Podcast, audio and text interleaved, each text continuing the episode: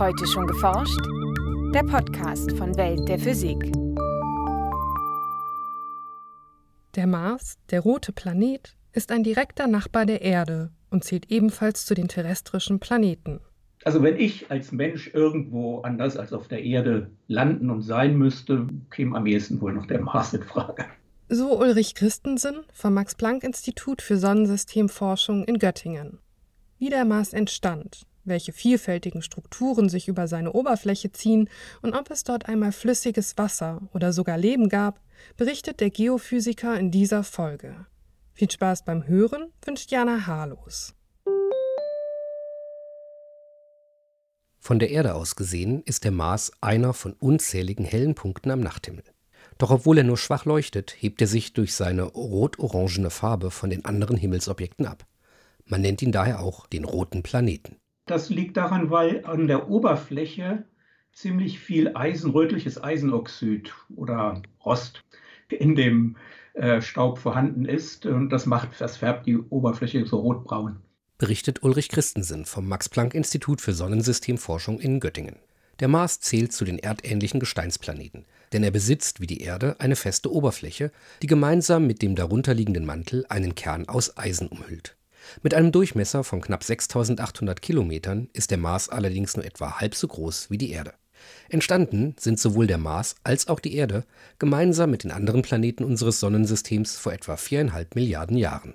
Also im Prinzip sollten alle Planeten auf die gleiche Art und Weise entstanden sein, dass sich eben aus dieser sogenannten protoplanetaren Scheibe, die die gerade entstehende Sonne umkreiste, wo also äh, Gas und Staub kreiste und sich der Staub zusammengeballt hat zu immer größeren, in so einem Schneeball-Lawineneffekt zu immer größeren Körpern. Diese Körper aus Gas und Staub vereinigten sich zunächst zu sogenannten Protoplaneten, also Vorläufern der heutigen Planeten.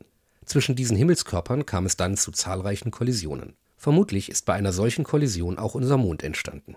Dieser Erdmond, glaubt man ja, ist dadurch entstanden, dass in der Endphase der Entstehung der Erde eben ein sehr großer Körper noch mit der Protoerde kollidiert ist und da eine Menge Material rausgeschleudert hat, aus dem sich der Mond gebildet hat. So etwas Vergleichbares gab es dann beim Mars wohl nicht. Denn den Mars umkreisen lediglich zwei viel kleinere Gesteinsbrocken, die Marsmonde Phobos und Deimos, mit nur wenigen Kilometern Durchmesser.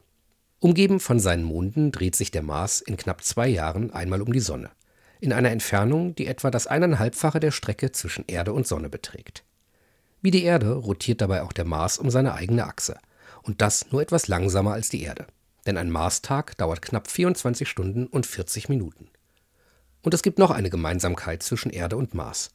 Auf dem Planeten herrschen verschiedene Jahreszeiten weil auch die Rotationsachse des Mars so ähnlich wie die Erdachse gekippt ist gegen die Umlaufbahn des Mars. Das heißt also, mal neigt sich die Nordhalbkugel des Mars mehr äh, der Sonne entgegen, dann hat man da Sommer äh, und mal dann die Südhalbkugel. Also in, de in der Hinsicht äh, ist es vielleicht schon der erdähnlichste Planet. Wenn sich der Mars nahe genug an der Erde befindet, lassen sich die unterschiedlichen Jahreszeiten auf dem Mars sogar schon mit einem einfachen Teleskop von der Erde aus beobachten. Auffällig sind oft die weißen Polkappen, die sich mit den Jahreszeiten auf dem Mars ändern. Die dehnen sich aus und schrumpfen dann im Sommer wieder. Die bestehen allerdings nicht aus Eis zum größten Teil, sondern aus Kohlendioxid, das sich kondensiert aus der dünnen Atmosphäre des Mars. Diese dünne Gasschicht ist nämlich nur etwa ein Hundertstel so dicht wie unsere Erdatmosphäre. Doch das ist nicht der einzige Grund, warum Menschen auf dem Mars nicht atmen könnten. Denn die Atmosphäre des Mars besteht zu knapp 96 Prozent aus Kohlenstoffdioxid und nur zu geringen Teilen aus anderen Gasen wie Stickstoff, Argon, Kohlenstoffmonoxid und Sauerstoff. Und auch sonst wäre der Mars, wenn er der Erde auch ähnlicher ist als die anderen Planeten unseres Sonnensystems, kein lebensfreundlicher Ort für Menschen.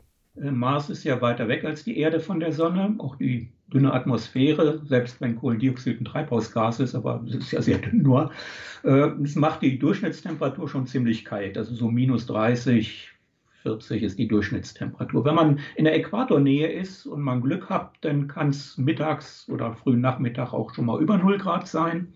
Aber nachts hat man dann da auch seine minus 60 oder so ähnlich. Wissenschaftler gehen davon aus, dass ein Großteil der dünnen Marsatmosphäre im Laufe der Zeit im All verloren ging. Denn anders als die Erde ist der Mars nicht von einem globalen Magnetfeld umgeben, das seine Atmosphäre vor den Sonnenwinden schützt. Doch die verbleibende Atmosphäre macht sich immer noch auf der Oberfläche des Mars bemerkbar, denn sie ist ständig in Bewegung. Dann äh, kann es auch heftige Winde geben, obwohl die Atmosphäre so dünn ist, die richtige Staubstürme, dass sie also Staub aufwirbelt und gewaltige Staubstürme hervorrufen kann. Solche Marsstürme fegen dann über die beeindruckende Marsoberfläche hinweg. Diese vielfältigen Strukturen beobachteten Astronomen erstmals im Jahr 1964 genauer. Denn während die US-amerikanische Raumsonde Mariner 4 als erste Sonde am Mars vorbeiflog, nahm sie einige Bilder der Marsoberfläche auf. Die vielleicht ein bisschen enttäuschend waren, weil es gab ja, naja, das ist schon mehr als 100 Jahre her, äh, meinten ja manche Leute Marskanäle zu sehen, langgestreckte kanalartige Strukturen, wo sie denn meinten, naja, das könnte ja eine Mars-Zivilisation sein und diese Kanäle, das sind die Vegetationsstreifen längs der Wasserkanäle. Also Mariner 10 hat gezeigt, nein, die Oberfläche zeigt nichts dergleichen, sondern diverse geologische Strukturen, aber eben auch viele Einschlagkrater, so ähnlich wie auf dem Mond.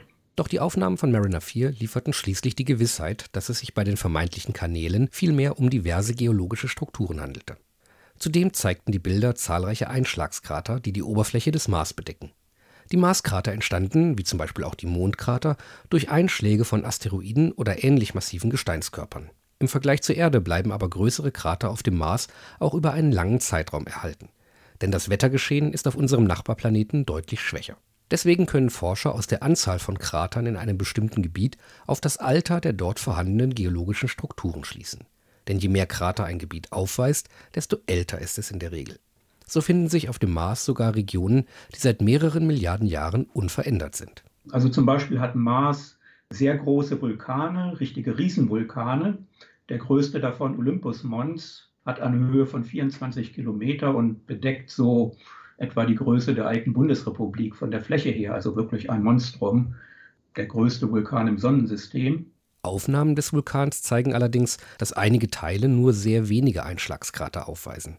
Das weist darauf hin, dass der Vulkan noch nicht gänzlich erloschen ist und aus ihm bis vor wenigen Millionen Jahren noch Lava floss. Doch die Marsoberfläche weist nicht nur gewaltige Erhebungen auf, auch tiefe Gräben ziehen sich über den Planeten. Die entstehen dadurch, dass sich die Kruste dehnt. Die wird sozusagen in die Länge oder die Breite gezogen und dann bildet sich ein solcher Graben. So entstanden höchstwahrscheinlich auch die Valles Marineris, eines der größten bekannten Grabensysteme in unserem Sonnensystem, die bis zu 7000 Metern tief sind. Doch Aufnahmen der Marsoberfläche zeigen noch mehr. Und was man auch sieht, sind äh, trockene Flussbetten, nenne ich das mal, also Erosionsformen, die durch höchstwahrscheinlich fließendes Wasser hervorgerufen wurden, die allerdings geologisch gesehen die meisten von denen sehr alt sind. Also es ist lange her, dass dort Wasser geflossen ist. Es gibt sogar noch heute Wasser auf dem Mars, allerdings hauptsächlich in gefrorener Form, als große Gletscher in der Nähe der Pole oder als Permafrost im Boden. Wissenschaftler sind sich einig, dass dieses Eis einmal flüssig war. Und auch sonst muss der Mars einmal völlig anders ausgesehen haben. Als Forscher etwa das Wasser auf dem Mars mit dem Wasser auf der Erde verglichen, fiel ihnen auf, dass sich die Stoffe in ihrer Zusammensetzung unterscheiden. Das Wasser auf dem Mars enthält vermehrt schweren Wasserstoff, ein Isotop des Wasserstoffs. Dieses sogenannte Deuterium kommt auch im Wasser auf der Erde vor, allerdings in geringeren Mengen.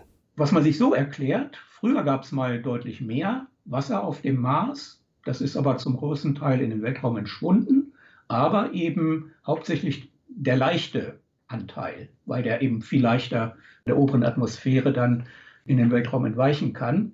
Deshalb also ist mehr von dem schweren Wasserstoff übergeblieben. Und auf diese Weise schließt man, ja, da gab es wahrscheinlich mal mehr Wasser früher auf dem Mars und ein guten Teil ist verloren gegangen. Der Mars war also nicht immer ein trockener Wüstenplanet.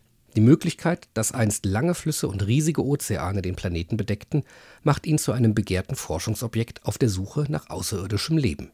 Könnte es da mal Leben gegeben haben oder vielleicht sogar immer noch im Untergrund?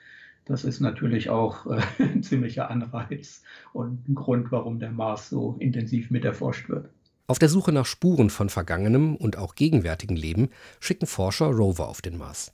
Zurzeit ist mit dem Curiosity Rover der NASA lediglich ein Fahrzeug im Einsatz. Zwei weitere Rover, der amerikanische Perseverance sowie ein Rover der chinesischen Sonde Tianwen-1, befinden sich jedoch bereits auf ihrem Weg zum Mars. Mit verschiedenen Messgeräten untersuchen diese Fahrzeuge dann die Oberfläche.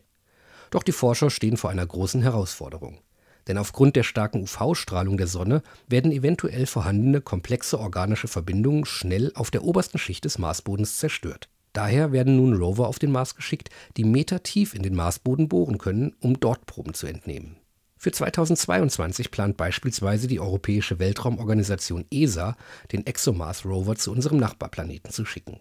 Unter anderem haben Ulrich Christensen und seine Kollegen eine spezielle Bohrvorrichtung für diesen Rover entwickelt. Mein Institut hat also dazu beigestellt, ein, ich nenne es mal ein kleines chemisches Laboratorium, was äh, an diesen erbohrten Proben dann suchen soll, speziell nach organischen Verbindungen so mittlerer Komplexität, die eventuell eben etwas mit Leben zu tun haben könnten.